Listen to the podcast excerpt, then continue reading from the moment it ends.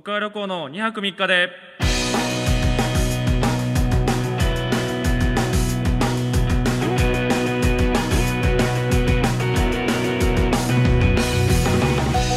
どうもマセキ芸能者所属のピン芸人徳川旅行です。えー、おーちょっと今あれっすね。その1年で一番ちゃんとマセキ芸能者所属のって言えたかもしれないです びっくりした今。最後の最後に。一番ちゃんと言えた今マセキ芸能者所属のピン芸人徳川旅行です。というわけで、えー、徳川旅行2泊3日で第34回始まりました。よろしくお願いいたします。ということで今年最後の回なんですね。はい今年最後の回なんですが取りだめです。すいません。あのスケジュールがね全く合わずということで。はいえー、そうですね。あのまあ1年終わりまして、まあ、僕がちょっとあれなんですよね。その R1 のこともあって、どっちかというとその年度で区切りをつけるタイプなんですけど。まあまあまあ。まあでもその今年で言うとその思い出したことがあってあのまあ去年でいいんか。いや今年か一応。あ今年あの R1 がね準決勝。であでその前にあのーなんやあのバキバキ童貞、あの春と飛行機グンピーのライブがあの R1 の前にあったんですよ。去年の去年の12月ねだからあってその時にそのゲストであのー自己防衛あの自己防衛おじさんがね来たんですよ。その有名な、まあ、もうフリー素材になっちゃってる。いやフリー素材としてなんか話し合おうよみたいな会で自己防衛おじさんが来てくれてその自己防衛おじさんって本当占い師なんですよ。その占い師でその横浜とかでそのまあですかね路上で占いやってるタイプの人なんですけどその人にそのバキバキ童貞とついでに僕も占ってもらってたんですよね。でその時に言われたのが2020年にえ？2020あ2020年に言われて来年はその我慢の年になると。我慢の年になるけどその我慢のおかげで再来年飛躍しますって言われてるんですよだそのでその、まあ、僕はその言われた時にいやあの r 1の前に我慢の年とか言うなよと思ったんですけど ちゃんとやっぱなったんですよね我慢の年確かに我慢の年やったと今年は。あのー、マセキに入ってから初めてそのテレビ出演とかもなかったんですよ。それまであったんですけどまあ僕がそのオーディションに全く行かなかったっていうのもあるんですけど今年は。一回そのあの今年 r 1に全振りしてみようと思って、テレビのオーディション一切行かなかったほぼ行かなかったんですよ。でっていうのもあるんですけどその全くテレビ出演なくほぼライブ。でライブでもライブはめちゃくちゃあってずーっと出てて。本当にまあ今年のなんですかねあれはスタンゴ例えば確かに我慢やったかもしれないっていうのを思って。でその言うたら去年に再来2020年に再来年飛躍しますよ。って言われてる年がもうもうすぐ来るじゃないですか。でやっぱ R は3月なんでこれねちょっとだからそのあれですよね自己防衛おじさんのためにも頑張りたいですよね。本物なんだぞっていうのを証明してもらうためにもちょっとねそういう頑張りそう俺それを急にちょっと今思い出してそういえば言われてたなと思って。基本やっぱでも僕占いってあんまりその信じてないっていうか信じたくないんですよ。あのてかもう見てほしくないんですよ。そのあのーやっぱ言われたことってめっちゃ僕気にしちゃうんですよ。なんでその占いであなた来年こうなる結婚は何歳にしますとかもよくあるじゃないですか、でそのその年になった時にうわなんかこの年結婚しろって言われてたってめっちゃ思っちゃうんで あんまり信じたくないんですけどもうまあこればっかりはもう自分にめちゃくちゃ都合いいんで信じてやっていこうかなというふうには思ってますね。うん。まあでももう終わりか。ちょっと早いな。8月になったぐらいの時にはやっぱゾッとしてたんですけど。いやー12月か。12月これがいつのやつなんですかね。29 29えぐ。あサスケ終わってるやん。サスケ終わった次サスケどうなったんやろ。完全制覇出たんですかね。ちょっと楽しみやなサスケいや毎年ねちょっとあのほんまは大晦日なんですよね。大晦日はサスケなんですけど今日はちょっと早め今回ちょっと早めで。まあ確かに大晦日ねサスケあんま見てる人いないですからね。なぜかねあれなんですよね。あのここ数年はあのファイナルステージだけ生放送やったんですよね。なんかねうん。なんかそうでしたよね。第3ステージまであの緑山でうん違う日に撮ったやつがあって決勝決勝っていうかそのファイナルステージだけ生放送でやっててで1回かわいそうやったのがそのサスケくんっていう あのほんまにさ15歳の時にサスケ初出場してもうサスケのためにトレーニングしてるけどちゃんとし働きながらトレーニングしてでもその見た目はその素朴な田舎の少年みたいな感じなんですけど体ムキムキっていおうすごいコラ画像みたいな人がいるんですけどその人が、えーそのササードステージまで行ってでファイナル行ってでファイナルだけ生放送。でそのファイナルの日に横浜の赤レンガのところに、あのーステージ作ってやってたんですけどその日だけむちゃくちゃ雨降ってて。むっちゃかわいそう。大雨の日にあれやらされてでダメやったんですよ。それがもうかわいそうすぎてでもその次の年に完全制覇したっていうのがあって。いやそのそれぐらいねちょっと、まあ、今年どうなのかわかんないですけどちょっと楽しみですねサスケは毎年。去年粗品さんがね粗品の粗品さんがむちゃくちゃええとこまでファーストステージクリアするんちゃうかってとこまで行ってたんでそれも楽しみですね。サスケちょっと見よう。見ようっていうかもう終わってんのか。ちょっともう頭おかしな時系列がもうごちゃごちゃなる、えーすいません。というわけで、えー今回のラジオの感想はツイッターの SNS で面白かったとたくさんツイートして拡散してください。感想をつぶやく際は「ハッシュタグ徳原23」をつけてください。徳原は漢字数字の23をつけてたくさん感想をお待ちしております。よろしくお願いします。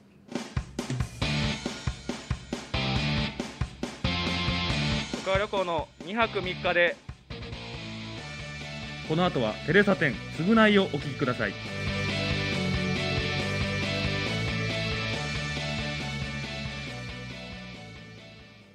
流すか。流すか。流れてたまるか。30分しかないのに。はいすいません。あの嘘恒例のさんのね最初のジングルは嘘って決めてますから。前がねその山田勝美さんゲストで山田勝美さんが来てるとか、はい、もうここここのブロックは嘘って。で後半のブロックは末席怖い枠って決まってるんでね。はいというわけで。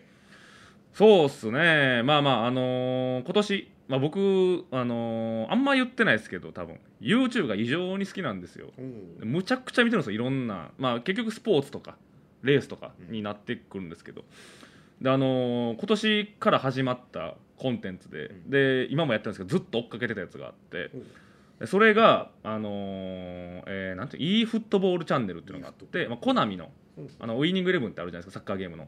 あれの、まあ、チャンネルで始まったやつがあってその YouTuber っているじゃないですか、でその中でもジャンルがいろいろあって、まあ、カップル系とかいろいろあるんですけどそのサッカー系 YouTuber っているんですよ。そのサッカーでなんかゲーム考えてそのゲームをやってる様子を収録して載せるっていう、なんかそのポバー当てとかボールをゴールに蹴ってバー当てでバーに当てた回数競うとかなんかいろいろそのやってる人がいててでサッカー系 YouTuber って結構まあまあ複数いるんです結構入れていてて。でその人らを集めてチームを作るっていうのが始まっててその e フットボールチャンネルで。でそれがウィナーズっていう名前なんですよ。結構とんでもない とんでもない名前なんですけど。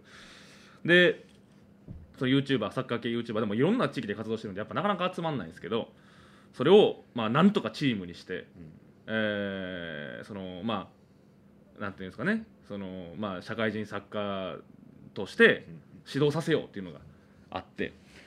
であなんかおもろそうなの始まったなと思って見てたんですけど。でそれの監督うん。が前までプロやってて今も YouTuber としてやってる那須大輔さんっていうあのーまあえっとアテネ五輪代表にもなってるんですよねで、まあ、いろんなチーム渡り歩いてプロでディフェンダーとしてディフェンダーとしてずっとやってた。で今現 YouTuber でいろんな、あのーサッカーチーム回ってで高校とかも行ったりとかしてそのサッカーを盛り上げるために YouTube やってるって人がいるんですけどその人がその YouTuber サッカーチームの監督になるウィナーズの監督になるっていうのがあって。でやっぱメンバー集まっていくんですけどでそれをあなんかおもろそうやなと思ってずっと追っかけてたんですよ。でやっぱそのやっぱ監督がその那須監督なんでそのチームで集まって練習しようってなる時とかもやっぱそのちょっとなんか他のやっぱその社会人チームとは違うよっていうところがあってやっぱその普段ねこう、まあ、言ってもそのまあ上手い選手いるんですけどやっぱプロのなってた選手っていないんですよ。よくてそのリゼムっていう団体があってそのリゼムはそのサンフレッチェ広島ユースやった3人高校時代が集まってサッカー系 YouTuber やってるって3人なんですけど、まあ、その中の1人はあの JFL っていうね J2J1J3 の下1個下社会人のもうトップクラスのサッカーでやってやってた選手はいるんですけどギリプロになれなかった。でそのリゼムの中の1人はあの現サッカー日本代表の森保監督の息子さんなんですよ。息子さん森保、えー圭吾さんが1人いてて。その人もまあ、えっと、外国でプロにはなってたんですけど J リーグにはいなかった。でもめちゃくちゃうまいんですけどっていう人らが、えーいてて。でまあそんなとかもいろいろいるんですけどそこで練習じゃあしようってなって。じゃあ今回、えーまあでも、あのーこう基礎がやっぱまずななもう基礎をまず習得しないといけない。じゃあまずディフェンスだディフェンダーの基礎習得しようってなって。そのスペシャルコーチ呼んでますどうぞってなったらあの田中マルクストゥーリオと中澤佑二が来て そのそのなだから2000何年ぐらい？2005年から9年ぐらいまでずっと日本代表のディフェンスをディフェン日本代表のゴールを守ってた2人がコーチとして来てでそのディフェンダーとしての基礎の動きをむちゃくちゃ教えるんですよ。でそのやっぱディフェンダーまあぶっちゃサッカーの走って持ってますけどまあまあいいか。あのーディフェンスラインっていうのがあってそのディフェンスラインを超えたらオフサイドとかまあいろいろディフェンスラインを整えることがやっぱ大事なんですけどそれでまず基礎の上げ下げ。僕僕がこうなったらまず上げる。でここを整えるラインを整えようみたいなことをもうほんまにそのやっぱその本気ですからコーチたちも厳しい口調で「そこ遅いんだよダメだよそれじゃあ」とかトゥーリオとめっちゃ怖いんですよ。でこうやって散々言って「ああいいねいいねいいねよくなってきたよくなってきた」みたいな「うん、そこあはいはい上げる上げる上げる」みたいな「で俺やってる下がる下がる下がる」みたいなことで練習をやって。でも選手ヘトヘト「はあ」ってなって。ででもやっぱそのその2人ってやっぱその長年日本支えてきたしやっぱプロとしてのやっぱすごい選手なんで「あオッケーオッケーよくなってきたね」。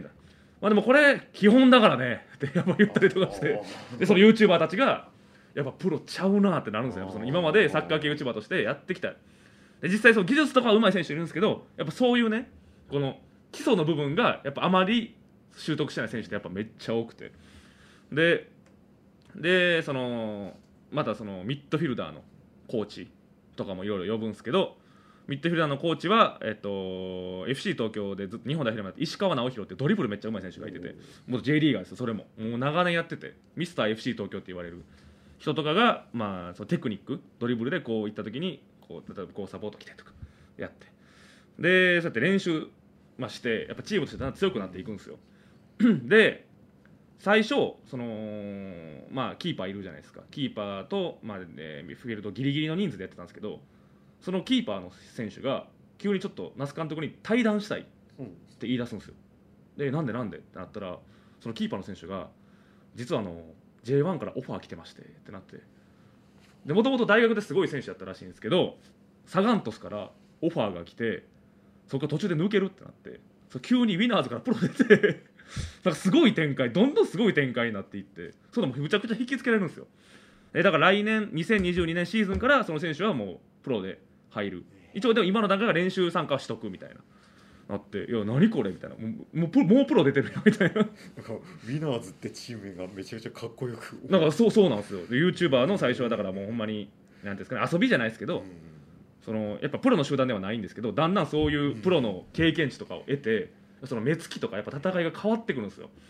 で、まあ、一応その練習した段階で青森山田高校うんと対戦するってなって。でやっぱ青森山田っていうとさやっぱ高校レベルでいうともうむちゃくちゃ強いんですよ、で、まあ、その時はまだ、えっと、チームにもそのサガンとサガンとする決まった選手もまだいる段階で青森山田と戦うってなって。で、まあ、選手たちはそのもう絶対負けちゃいけないよみたいな那須監督も。まあまず気持ちだからみたいな気持ちで負けたら絶対負けるからみたいな。技術とかじゃないよみたいなこと言って試合入るんですけどやっぱ青森山田めちゃくちゃ強くてそのもう6-0とかでやられるんですよ。コテンパンにやられて。でもう選手たちもやっぱそれまでやっぱね笑顔とかで試合やってたんですけど悔しいむちゃくちゃ悔しいみたいな。久々にこうやってちゃんとサッカーやってチームとして集まってこんなに何もできないとは思わなかったみたいな。本当に悔しい。サッカー系 YouTuber としてやってきたけどみたいな。悔しいですみたいになって。そこからまた猛特訓積んで次その合宿行くと。で合宿に行ってでまたスペシャルコーチとかいろいろ来てもらって練習してそこの合宿先でやってる草サッカー大会に出ますと。でその草サッカー大会に出る他のチームはだからほんまに社会人としてやってるバリバリの言うたら現役ですよ。現役でやってるチームと戦って。で なんかそのまあ4チームいるんでまあいきなり準決勝ですね。準決勝からやって勝ったら決勝。ででまあそれ勝ったら優勝ですよね。っていうのがあって。でそのやっぱ最初の試合臨むんですけどやっぱその青森山田戦でこういろいろむちゃくちゃに負けてるっていうのがあってでそこの反省点とかもそのその草方が出るまでにいろいろやってるんですよ。合宿先でわざわざ戦術だけを分析してるコーチ読んでほう。ウィラーズさんのここが良くないここはいいですみたいな。これでここ良くないんでもうちょっとこうしたらいいんじゃないですかみたいな。選手とミーティングみたいなんで。やってもうおかおかしいんですよ。そのそのなんていうんですかね。その設備とか、まあ、いろんなのが。もうすごい手厚いサポートがあってその第準決勝の試合、まあ、勝つんですよ。で勝ってよしよしよしみたいな。ウィナーズとして初勝利。初勝利ではないか。でもまあその大会出て初めて勝ってみたいな。で次決勝だよみたいな。決勝頑張って勝とうみたいな。なんですけど決勝がやっぱ相手も強くてそのすごいバチバチの戦い。もうほんまになんていうかねその草サッカーとは思われへんぐらい足とか削り合ってるんですよ。ほんまにファールとかし合ってて。でおファールが危ない時あって「おい!」みたいな「今のやばいよ!」みたいなのもやりながらすごいバチバチになってて。で最終的にそのまあえっとそのさっき言ったリゼム、そのタカっていう選手が、まあ、フォワードなんですけどゴール決めて勝つんですよ。そのスケ大会優勝して。でわあ優勝優勝ってなって最後のそのミーティングでその那須監督がそのまあ本当にこのウィナーズってチーム最初バラバラだったけどみたいなその一つになってチームとしてあの本当に勝ってよかった。これ本当にすごいいい試合だったみたいな。ああもう俺やばいわって言ってその泣きそうになって後ろ向くんですよ。でそのシーンがめっちゃ良くてそのそのめちゃくちゃやっぱその厳しいことも言ってきてうん、ダメだわっつって後ろ向いて。でそのそれを見て選手たちもちょっとそのこう目頭押さえるみたいな。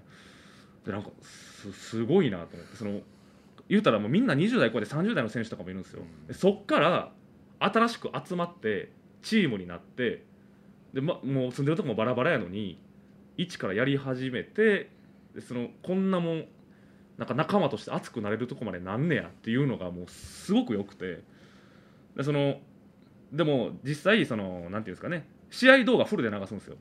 だから、そのコメント欄でその誰々下手くそみたいな。こいつ外してくれみたいな。とかめっちゃあるんですよ。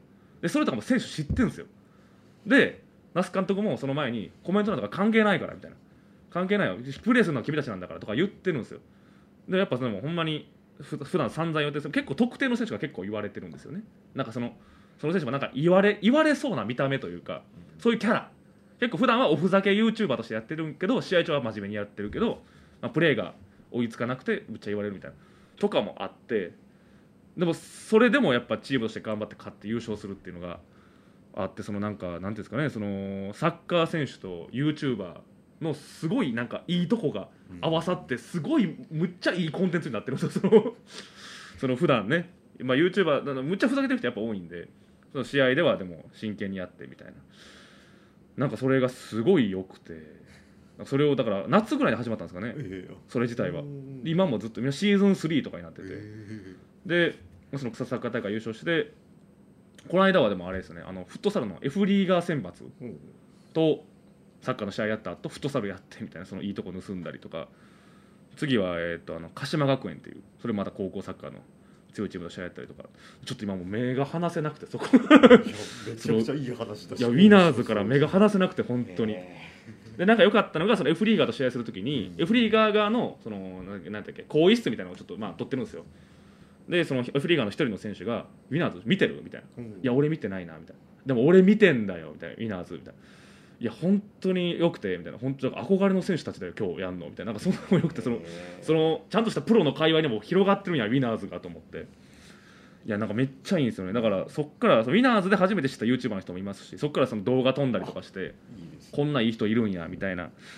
うんだから本当になんすかね。こうやっぱサッカーとかってそういうチームでやっぱやるスポーツ。でだからそのやっぱ自分のその現役の時と照らし合わせてしまうというかここまでやれてたかなみたいなとか、えーなんかそういうのがあってなんか自分の体験と重なるとやっぱすごい感情的になっちゃうじゃないですか。いやそれがねすごく良くて。でまあそれがまず1個すごい YouTube でいいのがあって。でもう1個ねすごくいいチャンネルがあって。それがあのクソゲーを紹介するチャンネルなんですけど。でクソそれがめちゃくちゃいいですね。え。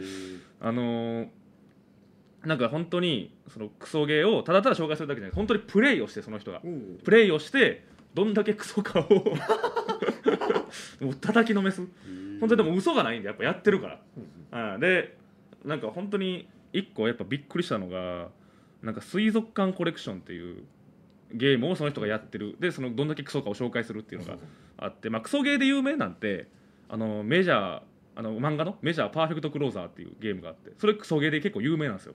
クソゲーオブザイヤーって毎年その クソゲーの1位を決めるなんかアワードがあるんですけどそれでももう超大賞ぐらいのやつを取って、まあ、そのメジャーパーフェクトクローザーは何がクソかっていうとあのまずバッターボックスに背を向けてバッターが立ったりとか あのセンターゴロをキャッチャーが追いかけたりとか。センターも うむちゃくちゃなんですよ。あのだバントをバントを逆にバントを外野手が来たりとかするんでバントさえしてればむちゃくちゃ点入ったりとかもうバカぶっ壊れゲーなんですよ本当に。っていうのはまだもう有名なんですよ。クソゲー界隈では。有名なでもその人は本当にまあまあクソゲー界で紹介もされてるけど実はこういうクソゲーもありますよみたいなのも紹介したりとかしててそれがあの水族館コレクションっていうやつなんですけどそのゲームでいうのはなどういうストーリーかっていうと、まあ、今度新しい水族館を建てると。でそこでその水族館を建てるためにやっぱさお魚が必要じゃないですか。そこでこう抜擢されたのが主人公。で主人公のその主人公が釣ってきた魚のみでその水族館をやろうとしてるんでその他の当てがないんですよ。主主人公が魚を釣ってこないと水族館が建てれない。絶対主人公が魚を釣ってこないといけない。で釣りに出るんですよ。なんですけどその なんていうんですかね。あのーまあ例えばアジ。6 0ンチ以上のアジを釣れみたいな。のがあるんですよ。でまあ竿をピュンって投げてね。待つじゃないですか。ででそのボタンを押してリールを引くみたいなのがあるんですけどそのまあ大体釣りのゲームってまあ投げ竿を投げてかかりました。ってなって引くじゃないですか。うん。大体その例えばめちゃくちゃそのゲームの中で大物みたいなうん。のが引っかかったとしても大体その釣り上げるまでってなんかさ例えば30秒ぐらいうん。とかそのボタンを押して連打して30秒でわあ釣り上げたとか逆にああ逃げられたとかもあるじゃないですか。そのゲームはあのーほんまになんか20分ぐらいか。1匹釣り上げるのに20分ぐらいかかるんですよ。ずーっとその間ボタンを押して。でもそのボタンを押しすぎてゲージ超えちゃったら逃げられるからそのゲージも超えへんように調節しながら。そしたらもう一回逃げるじゃないですか。最初だから、えー引きが例えば引きが30メートル。30メートルを持ってきたら釣り上げれるっていうのでなんですけど初めてバーってボタンを押して20メートルになりました。でもゲージ超えちゃうから1回ボタンを離さないといけない。また25万円を持っていってそれをまたやり何回もやるって苦行があってじゃあ60センチのアジを釣り上げろ。これは大物やから絶対60センチ以上や。ってバーってあやっとゼロに来るゼロに来るゼロに来る。あとじゃあ釣り上げ0メートル釣り上げた。58センチとかやったりするんですよ。でそのそのあのなんですかプレイヤーがむちゃくちゃ大発狂して「だー!」みたいななってもう一回またやるみたいな。とかがもうずっとやってて。でその人はもうなかなか釣れないんですよ。その6 0ンチのアジとかって。釣れなくてやっと釣り上げてみたいなで他にも釣り上げないといけない。でいろんな魚釣り上げて釣り上げて釣り上げて。でクリアしたんですよ。その人そのゲームしんどすぎてクリアした後2日間寝込んだんですよ。しんどすぎて。でそんなんとか。もうずずっとそのクソゲーをずっと紹介するチャンネルやってて。で、まあ、これ有名なのがあの人生ゲーム、うん。ハッピーなんていうかハッピーファミリーアワーみたいなのがあって。言ったら人生ゲームを Wii でゲーム化しようっていう。本当に実際ゲームでも人生ゲームをゲーム化するってなったら正直もう外れ絶対ないじゃないですか。まあそうです本当に。だって人生ゲームやればいいだけじゃないですか、でいざや やるんですけどそのまあもうまずぶっ壊れてるのが人生ゲームってそのまあすごろくみたいなルーレットで数字が出るじゃないですか。それがもう謎の仕様であのほとんど1から4しか出ないんですよ。もう567がもうむちゃくちゃ高低い確率でしか出なくてほぼ1から4しか出ないって言ってほぼ1から4しか出ないんですよって紹介してガラガラガラって、うん、まずは 1, 1出ましたねってみんなが1とかしか進んでいかないんで めちゃくちゃ遅いんですよ。で人生ゲームってまあ他にももうクソな要素あるんですけど、まあ、僕が衝撃を受けたやつで言うとあのー人生ゲームってあのーあれがあるじゃないですか。お金。でお金一番持ってた人が勝ちっていうモードがあるんですよ。で途中その,、えーその銀行っていうのがあって借金することもできるんですよね。でその借金をししましたと。どっかで返さないといけないじゃないですか。でもそれ実はそのゴール直前でゴールもうすぐゴールの時に銀行寄って借金をするとゴールしたらもう全部踏み倒せてまうんですよ。でもしだから銀行寄って100万借金したら100万借金したままゴールしたらあの100万プラスなだけなんです破綻してるんですよ。何もかもが。っていうままで販売しちゃって。そのそのゲームは見事あのクソゲーオブザイヤー大賞を受賞しまして。しかもそう Wii なんですよねだから。ファミコンとかって分かんないですけど Wii のゲームでまだそんなんなんのかっていう。なんかちょっとだそういうのを紹介してるチャンネルがあって。だそのウィナーズとあのカラスマ A チャンネルってそのクソゲー紹介してるチャンネル。ぜひ見てみてください。今年のベストヒットでございます。いいですね。はいというわけで。あーあすごい時間になってるすごいどうしすごい時間になってる。えー、というわけで、まあ、また来週からお便りもお待ちしております。渡川旅行の2泊3日で。ドローンズ石本さんの元相方のミニ四駆動画をみんな見てください。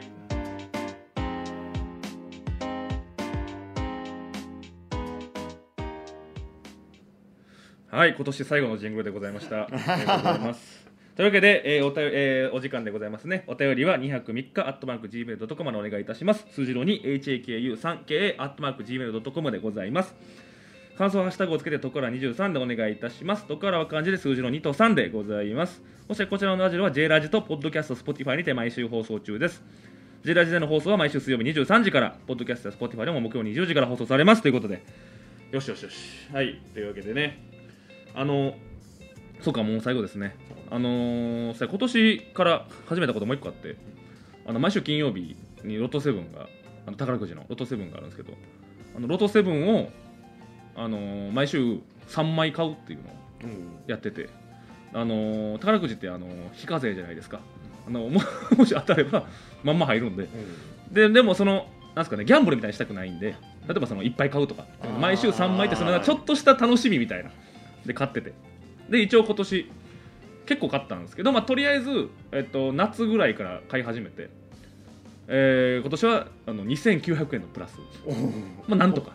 意外とあプラスプラスではないですかね。毎週き900円買ってるかあらー。マイナスではあるんですけど、まあ、2900円当たったっていう。あで大晦日にあの宝くじ公式サイトでウェブで買うと宝くじポイントというのが溜まっていってその宝くじポイントでまた宝くじ買えるんですよ。えー。なんでそのたまった宝くじポイントで年末ジャンボ、えーでっかいのやつ。それまた3枚だけ買ったんで。ちょっとあの当たったら。あ4本がいいんかもし当たったら。4本がいいですかね。もしでっかいの当たったら。あんまり宝くじって、ね。4本がいいですね。まあでも芸人やし言うか。ま あでかいの当たったら言いますね。はい、というわけで、えー今年の徳川旅行200、徳川旅行2泊3日は以上でございます。皆さん、良いお年を。ありがとうございました。